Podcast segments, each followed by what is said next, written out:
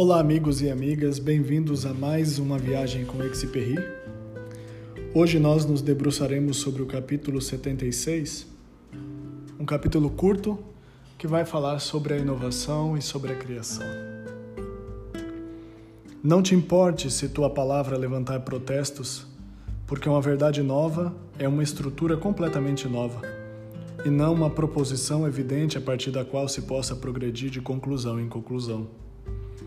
E cada vez que exprimir um elemento do teu rosto, te objetarão que em outro rosto esse elemento desempenha um papel diferente, e de início não irão compreender, porque pareces te contradizer e contradizer.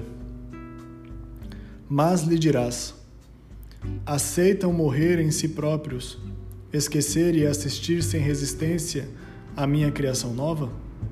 Só assim poderão mudar porque está fechado, por, por estar fechados em casulos. E me dirão, depois de passar pela experiência, se não se sentem mais claros, mais tranquilos e mais amplos. Pois não é aos poucos, mesmo na estátua do que esculpo, que a verdade aparece. Pois ela é indivisível e só se vê depois de feita.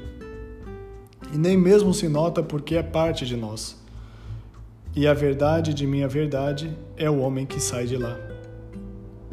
Assim como um mosteiro onde te enclausuro por te mudar. Mas se me pedes, no meio de tuas vaidades e dos teus problemas vulgares, que te demonstre este mosteiro, não me dignarei responder, porque quem poderia compreender é outro dentro de ti, e devo antes de tudo fazê-lo aparecer. Tenho que te obrigar a se realizar. Portanto, não te preocupes com os projetos que a tua imposição levar, ou que a tua imposição levantar. E teriam razão os que gritam se os atinges na essência e os frustras na grandeza. Mas respeitar o homem é respeitar sua nobreza. E eles chamam de justiça continuar a ser, mesmo podres, porque assim vieram ao mundo. E não é a Deus que prejudicas se decide curá-los.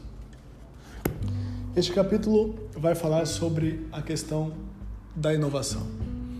Hoje é uma palavra na moda, uma palavra bastante bastante usada em vários sentidos e às vezes bastante gasta porque mal interpretada mal utilizada. E Exupéry nesse texto vem trazer um conceito que eu acho importante quando ele fala de inovação, que é o seguinte: inovação é produzir disrupturas.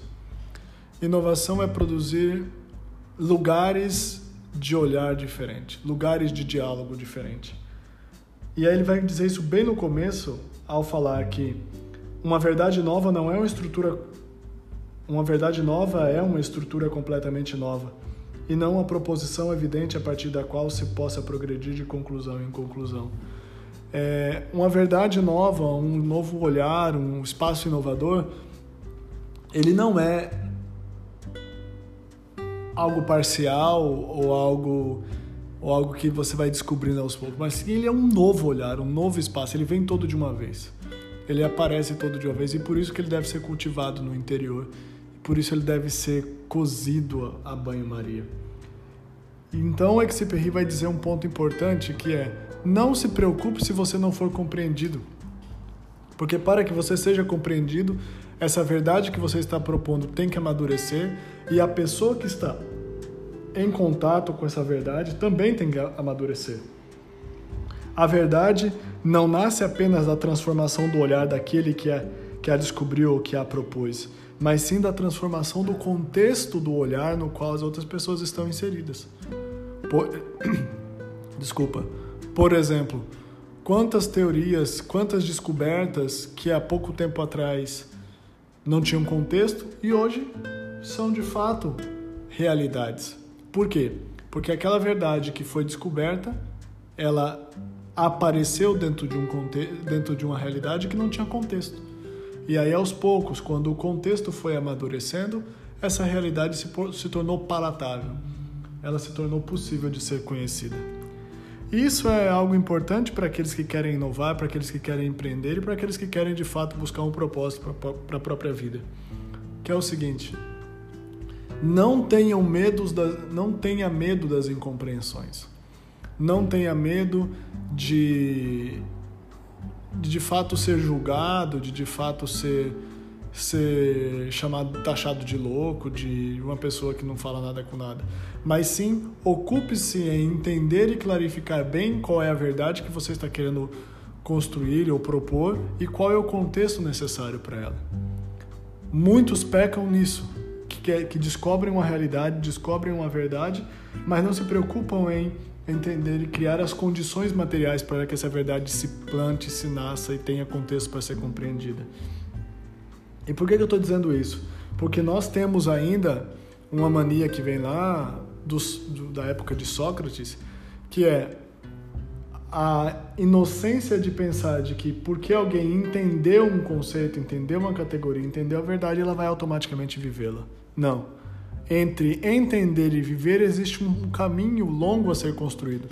E esse caminho longo a ser construído é o, das, é o caminho das condições materiais. Se eu não crio as condições materiais para eu inovar e para que a verdade que eu descobri ela se implante e possa crescer, a minha verdade vai morrer. Ou ela vai demorar muito para crescer. Então, todo projeto, toda ideia e toda experiência inovadora, ela também deve se preocupar pelas condições materiais, as condições de implantação, as condições de efetividade. Hoje, depois, estamos ainda em pandemia e e cresceu muito no Brasil a inovação. inovação não, desculpa, o empreendedorismo. Que essa esse contexto de que ah, eu preciso dar uma resposta diferente para esse contexto porque parece que as coisas não estão tão bem. E o que, que as pessoas têm buscado muito verdades remendadas ou fórmulas. Quando a, essa grande verdade transformadora ela leva tempo para nascer e precisa das condições. Que nós de fato consigamos criar as condições materiais para que os nossos sonhos possam se oportunizar e que de fato o nosso dia a dia seja o grande espaço de diálogo e de descoberta disso. Vem dialogar.